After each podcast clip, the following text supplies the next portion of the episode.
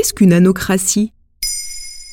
Merci d'avoir posé la question. Le 6 janvier 2021, le Capitole des États-Unis était envahi par des militants radicaux pro-Trump. Depuis, Donald Trump a quitté la présidence des États-Unis, mais avec le recul, quel bilan faire de ce mandat et de cet événement plus particulièrement?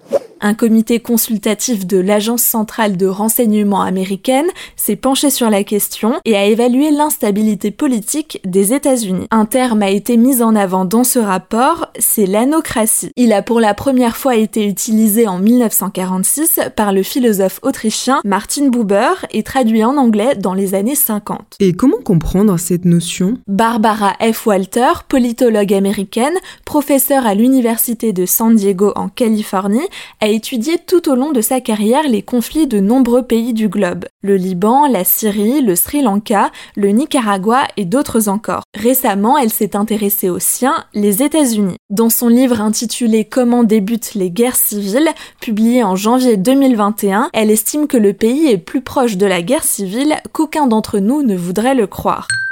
Elle affirme qu'à l'heure actuelle, les États-Unis ne sont plus complètement une démocratie, mais se situent quelque part entre la démocratie et l'État autocratique. C'est donc une anocratie. Comment peut-elle affirmer cela? Barbara F. Walter applique le même système que pour les autres pays étudiés. Le niveau de démocratie se mesure avec l'indice Polity, allant de moins 10 à plus 10. Selon ses calculs, à la fin du mandat de Donald Trump, début 2021, il était à plus 5, correspondant à une démocratie partielle, la première fois en 200 ans. D'après le groupe d'analystes dont elle fait partie, le pays a passé deux phases d'insurrection ces dernières années, avec comme point culminant l'invasion du Capitole. Il parle de préinsurrection et de conflits naissants.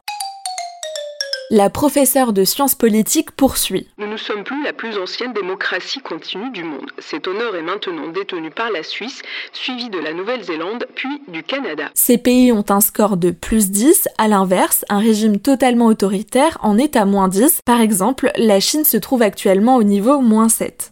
Elle n'est pas la seule à dire que le qualificatif de démocratie n'est plus applicable aux États-Unis. Comme le relève le Washington Post, pour l'Institut pour la démocratie et l'assistance électorale, basé en Suède, les États-Unis ont changé de catégorie fin 2021 et sont désormais qualifiés de démocratie en recul. Et comment une anocratie peut-elle sombrer dans une guerre civile? Pour Barbara F. Walter, ce type d'État est trois fois plus susceptible de connaître une guerre civile qu'une démocratie à part entière. Cela peut arriver à la suite d'une mauvaise gouvernance et de la hausse des mesures antidémocratiques. Puisque les institutions seraient affaiblies, elles ne pourraient pas l'empêcher. Quel autre pays peut-on qualifier d'anocratie? Eh bien, il y en a eu pas mal, notamment à la fin de la guerre froide avec l'éclatement de l'URSS. Le Zimbabwe s'est aussi trouvé dans cette liste avec l'arrivée au pouvoir de Robert Mugabe dans les années 80 avant de complètement sombrer dans l'autoritarisme. En 2016, l'indicateur classait aussi la Russie dans cette catégorie. À l'inverse, ce n'est pas parce qu'un État est une anocratie